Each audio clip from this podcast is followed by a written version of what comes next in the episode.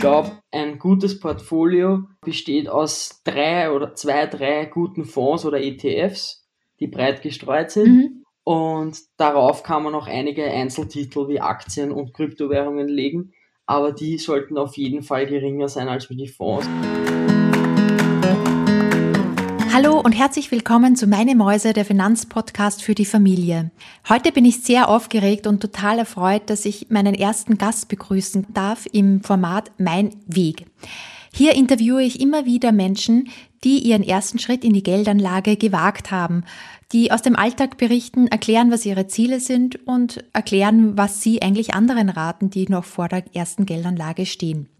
Und ich habe dieses Format eingeführt, um dich halt auch zu motivieren, auch zu investieren. Und wenn du schon dein Geld anlegst, dann bitte melde dich bei mir unter eva.kinderleichtefinanzen.de und dann bist auch du das nächste Mal bei dem Interview dabei, wenn du das möchtest. Heute habe ich Clemens eingeladen. Clemens ist 19 Jahre alt und steht so zwischen Abitur und Universität. Ja, wie wir wissen, wird die Finanzbildung in der Schule ja nicht besonders groß geschrieben und er hat da auch noch nicht so viel erfahren über die Schule. Das wird ja auch oft kritisiert, weil die Lehrer selbst nicht so viel Finanzbildung haben oder vielleicht auch veraltetes Wissen weitergeben.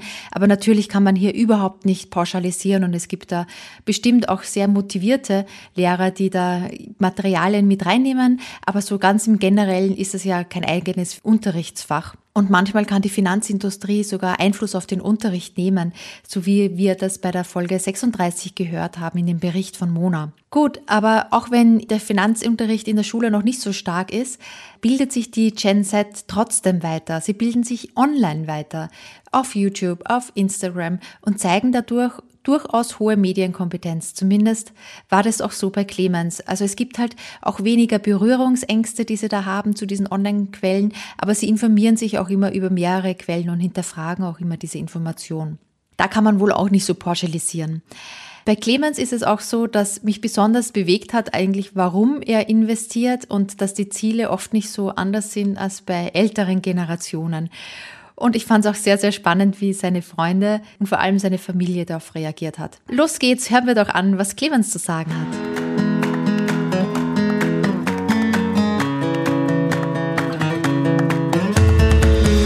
Hallo Clemens, schön, dass du da bist. Erzähl bitte mal was über dich. Was machst du gerade? Wo wohnst du? Wie alt bist du? Also das alle drumherum. Hallo Eva, hallo an alle Zuschauer. Ich bin der Clemens. Ich bin aus Österreich, ich bin 19 Jahre alt und wohne in der Nähe von Wien. Mhm. Was machst du so jetzt gerade? Bist du gerade in einer Ausbildung? Also ich habe im Mai meine Matura in Deutschland, also die Reifeprüfung absolviert und derzeit bin ich im Zivildienst und leiste mein Ziviljahr ab. Mhm. In Deutschland gibt es ja das, den Zivildienst jetzt nicht mehr, da gibt es ja nur mehr so ein Berufsjahr, aber das ist ja, glaube ich, in Österreich so vorgeschrieben, das weiß ich ja auch ja. noch von meiner Jugend sozusagen. Also man kann sich so aussuchen, wer, ja, genau. äh, dass man ins Heer geht oder dann halt eben Zivildienst macht. Ne? Genau, das ist bei uns ein Jahr lang. was ich auch gut finde. Mhm. Kann jeder entscheiden, was er lieber hat. Und jetzt die klassische Frage, die du wahrscheinlich auch nicht mehr so richtig hören kannst, aber ja. was machst du danach? Man glaubt es gar nicht, aber ich habe mich heute für eine Uni beworben, mhm. für die IMC in Krems wo ich Unternehmensführung studieren will. War oh, super. Ja, und dann hört man dann irgendwann wahrscheinlich in den nächsten Wochen, Monaten. Aber du bist auf jeden Fall in dem Thema drinnen, bist super interessiert genau. so an Wirtschaft und allem drum und dran. Also auch zukünftig in der, im Beruf möchte ich es unbedingt machen und auch freiwillig und als Hobby die ganze Zeit interessiert mhm. mich das Thema einfach. Schön, schön. Na, dann haben wir genau den richtigen. Von dir weiß ich ja schon, dass du angefangen hast, dein Geld zu investieren, was ja, glaube ich, schon mal recht außergewöhnlich ist, auch für dein Alter. Und ja, dann hat mich halt einfach mal auch so interessiert und ich glaube, die Zuhörer auch, wann du begonnen hast, dein Geld zu investieren. Du bist ja erst 19, wie du gesagt hast. Also genau. Angefangen hat eigentlich alles im, im Sommer 2020, wo Corona eigentlich ein paar Monate vorher ausbrochen ist. Und mir war ziemlich fad eigentlich daheim. Ich habe halt viel YouTube durchgeschaut und dann bin ich mal zum Thema Investieren gekommen habe mir mal ein paar Videos angeschaut und die Interesse ist, also Interesse ist immer größer und größer worden. Dann habe ich mir mal ein Buch bestellt über das Thema Investieren, habe mich da reingelesen, war voll gefesselt davon.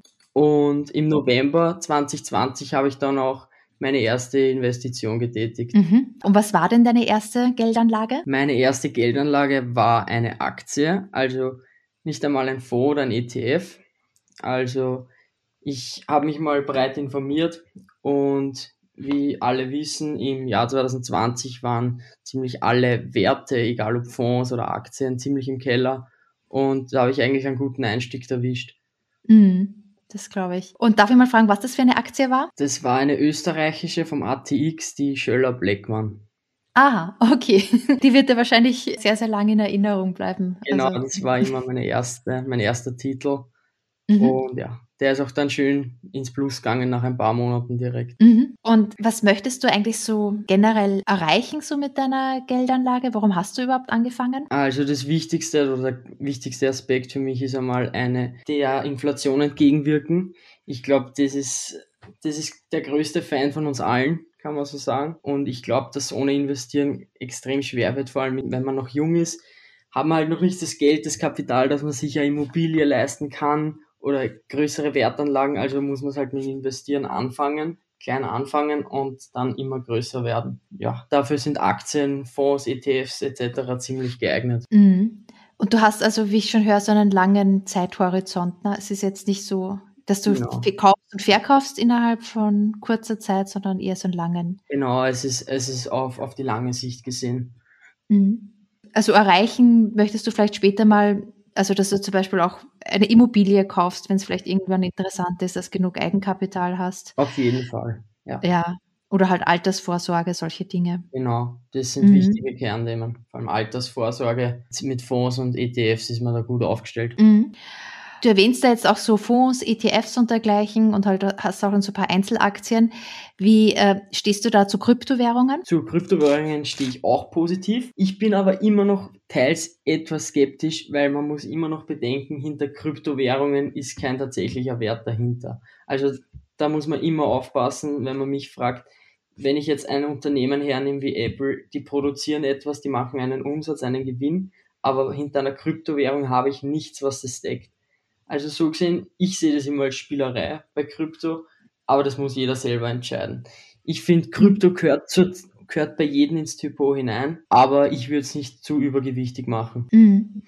Ich finde das ja immer ganz spannend, dass halt vor allem noch die jüngere Generation, also ich sage jetzt mal so auch 20, 30-Jährige, einen viel einfacheren, natürlicheren Zugang haben zu Kryptowährungen.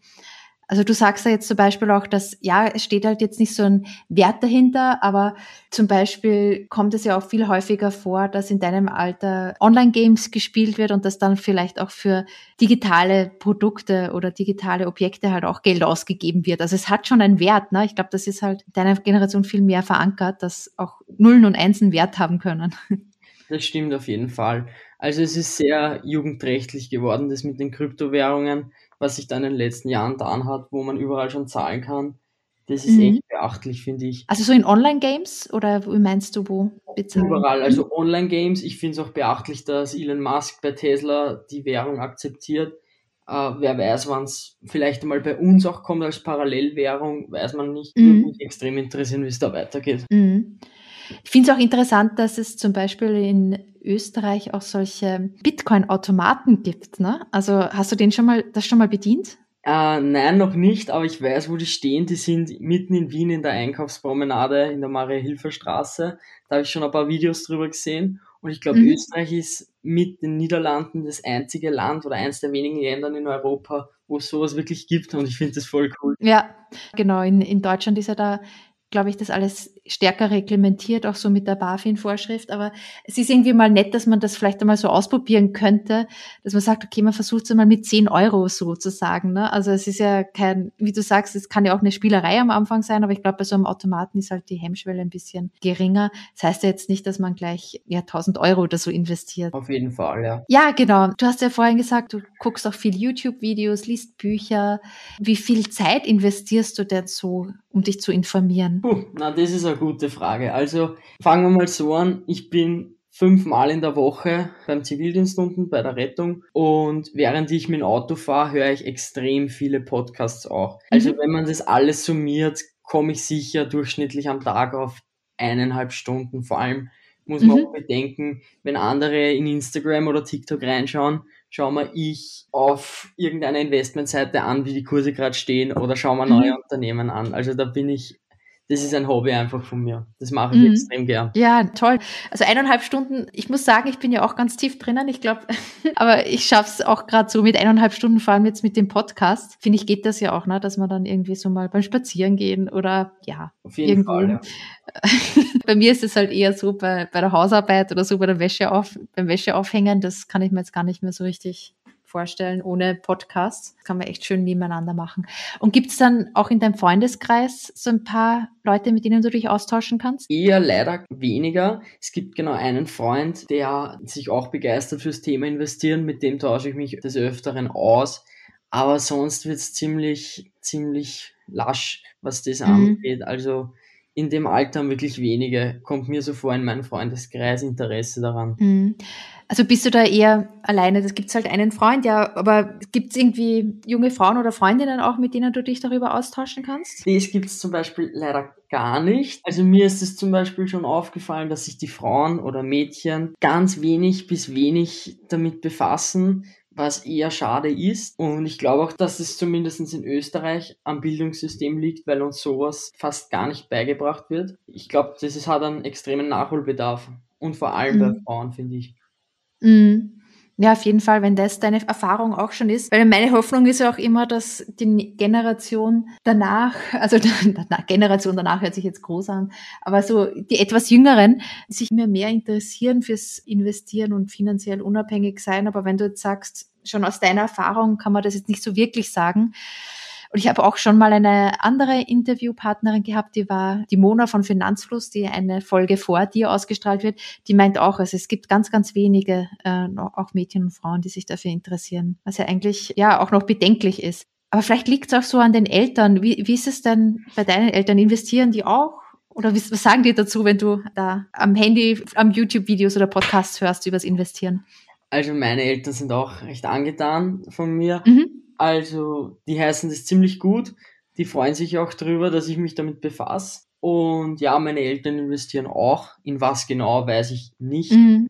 Aber ich weiß, dass auch meine Mama in Kryptowährungen investiert und das, das ist ja ziemlich cool. Mir, weil, ja. weil ich ihr das näher gebracht habe. Mhm. Und mhm. sie hat freiwillig dann einmal einen Kurs belegt und mhm. kommt von dem Thema überhaupt nicht mehr weg. Also die ist ziemlich hyped, was das angeht. Ja, cool. Was war das für ein Kurs? Gibt es da so Empfehlungen, die du da auch noch hast? Ah, ich glaube, das war ein Online-Kurs, aber wo genau, weiß mhm. ich jetzt nicht. Auf jeden Fall, der hat eine Woche lang dauert und ich glaube, in der Woche waren ja jeden Tag vielleicht eine halbe Stunde oder so in der mhm. Rangordnung mhm. hat es dauert. Und ja, wie, wie gesagt, die ist jetzt voll angetan davon und redet mhm. auch immer mit mir drüber.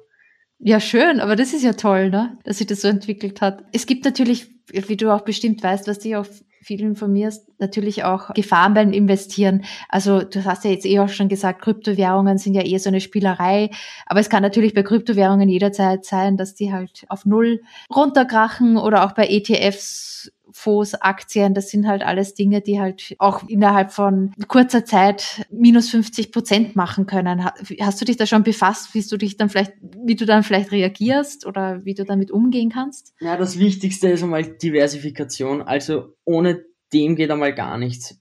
Und mhm. ich glaube, ein gutes Portfolio besteht aus drei oder zwei, drei guten Fonds oder ETFs, die breit gestreut sind. Mhm. Und darauf kann man noch einige Einzeltitel wie Aktien und Kryptowährungen legen. Aber die sollten auf jeden Fall geringer sein als wie die Fonds. Mhm. Weil wenn ein Unternehmen, wenn dieses Unternehmen pleite geht, ist die ganze Aktie weg. Und der ETF, wenn 500 Werte drinnen sind oder 5000 wie beim MSCI World, da hat man ziemliche Sicherheit dahinter. Und mhm. er macht stetig im Jahr seine Prozente. Und ich glaube, mit dem ist man ziemlich gut aufgestellt. Ja, cool. Also ich sehe schon, du bist da richtig top äh, informiert. Das ist eigentlich genau das, was ich jetzt auch immer so sage im Podcast. Aber gibt es da außer dem Meine Mäuse Podcast noch andere Quellen, die du so empfehlen kannst, wo du dich so informierst? Ich informiere mich ziemlich gerne auf Instagram. Da gibt es mhm. einige Seiten und Profile, die ich gern besuche. Die stellen immer Aktien oder Themen vor, zum Beispiel Zukunftsgebiete und dann zeigen sie fünf Aktien aus diesem Gebiet. Und so informiere ich mich halt, schaue mir das an und dann suche ich meine, suche ich diese Titel zum Beispiel im Internet und lese mir halt mal durch, was diese Unternehmen produzieren, welche, welche Güter die vermarkten. Und mhm. so entscheide ich dann selbstständig, ob dieser Titel kaufenswert ist oder nicht. Also Instagram auf jeden Fall, dann gäbe es noch YouTube. Wenn ich dir mal fragen darf, bei Instagram kannst du gerne auch mal den Channel sagen oder auf YouTube auch den Channel, weil dann kann mhm. ich den auch verlinken für Leute, die sich dafür interessieren. Auf jeden Fall. Zum Beispiel mhm. Finanzkroko heißt der, das schreibt man mhm. zusammen mhm. und klein. Der zeigt recht coole Grafiken immer mhm. und auch beispielsweise ähm, die Bilanzen, also die Quartalszahlen. Mhm. Dann gibt's noch die, eins meiner Lieblinge, den schreibt man cbas.invest. Mhm. Über den kann ich auch nur das Beste sagen. Also der ist auch extrem super. Der hat auch 24.000 mhm. Follower, also das sind gar nicht so wenig, finde ich. Ja, ja. Ja, toll. Also Finanzkroko kannte ich noch, aber CBA S Invest nicht, also schaue ich mir auch sehr, sehr gerne an. Ja. Und bei YouTube, welche Channel-Empfehlungen hast du da? Auf YouTube schaue ich mir extrem gern den Finanzfluss an. Mhm, schön. ja, der ist super, finde ich. Vor allem am Anfang ist er extrem super. Jetzt mhm. eher weniger, muss ich ehrlich sagen, weil die Themen für mich nicht so detailliert sind. Aber am Anfang, wenn es ums Investieren geht, kann ich den nur empfehlen. Der, ist, der erklärt alles extrem super. Mhm. Und der zweite Channel heißt, wenn ich mich nicht täusche, Aktien to Know. Und der präsentiert auch immer die Firmen und was die machen. Also der hat auch immer extrem ausführliche Reportagen. Mhm. Gut, die werde ich dann alle nochmal in den Show Notes rein verlinken, also für alle, die sich da interessieren und sich das nochmal angucken wollen. Gibt sonst so Vorbilder bei den Finanzen, jetzt vielleicht Offline-Vorbilder, man muss nicht offline sein, kann auch online sein, die du hast, konkrete Personen oder so? Ja, also das größte Vorbild für mich ist der André Costolani, ist mhm. ein Börsenguru aus dem 20. Jahrhundert. Ich weiß nicht, mhm. die Jungen werden vielleicht ein bisschen weggehen und denken, ja, komm nicht mit den Alten daher, aber der hat schon ziemlich, ziemlich coole Ideen gehabt, die bis heute noch gelten und immer gelten werden. Mhm. Also was im Markt angeht und auch die Marktpsychologie. Ja, Clemens, super. Also ich habe von ihm, André Castagliani, kenne ich natürlich und habe auch schon viele TV-Interviews gehört, aber jetzt hast du es eigentlich auch nochmal neugierig gemacht, dass ich mir auch mal sein Buch kaufe und auch nochmal da, da auch nochmal nachlese und seine Weisheiten da auch nochmal. Kann man nur empfehlen, war, finde ich, das beste Buch, was ich im letzten Jahr gelesen habe. Echt? Vom André okay. Castellani, ja. Das werde ich dann auch in den Shownotes mit reinnehmen. Ja, wir sind ja schon fast am Ende unseres Interviews angekommen, aber ich, ich, möchte ja das Interview auch mit deinem Weg ja auch immer führen, um halt zu zeigen, wie schon andere den Schritt gewagt haben in die erste Geldanlage und dass das eigentlich gut klappt und dass man ja auch mit kleinem Budget mal anfangen kann und sich dann steigern kann, auf jeden Fall mit so einem langen Investitionsrahmen. Was würdest denn du raten für alle, die noch nicht investieren und sich da vielleicht noch nicht so drüber trauen? Puh, was würde ich raten? Das ist eine gute Frage wieder mal. ich würde es mal so sagen, ich würde mal einen Sparplan anfangen. Das ist nie eine schlechte Idee.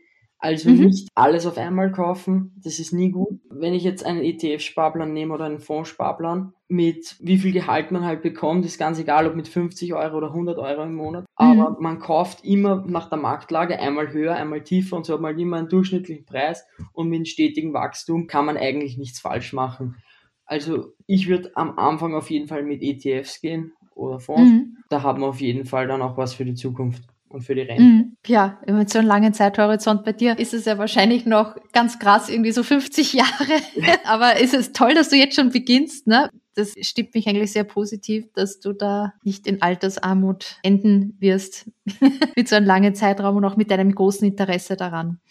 Ja, Clemens, vielen Dank dass ich dich da gewinnen konnte für das Meine Mäuse Interview. Und wie gesagt, wenn du auch mal mit dabei sein möchtest und über dein Investment reden willst, also sehr, sehr gerne. Ich freue mich total, wenn du mit dabei bist bei deinem Weg. In den nächsten Wochen und Monaten werden dann noch zwei andere mit reinkommen. Ja, ich freue mich halt über jeden Zuhörer, der über seinen Weg zu den Finanzen und zur Geldanlage spricht. Vielen Dank, Clemens, war total inspirierend. Danke fürs Gespräch. Hat dir die Folge auch so gut gefallen? Dann freue ich mich total über eine Bewertung von dir auf iTunes oder auf Spotify. Bei iTunes kannst du auch gern noch einen Kommentar hinterlassen. Erzähle auch gern einen Freund oder einer Freundin von dem Podcast. Das unterstützt meine Arbeit und hilft dem Podcast noch besser auffindbar zu machen. Bis bald!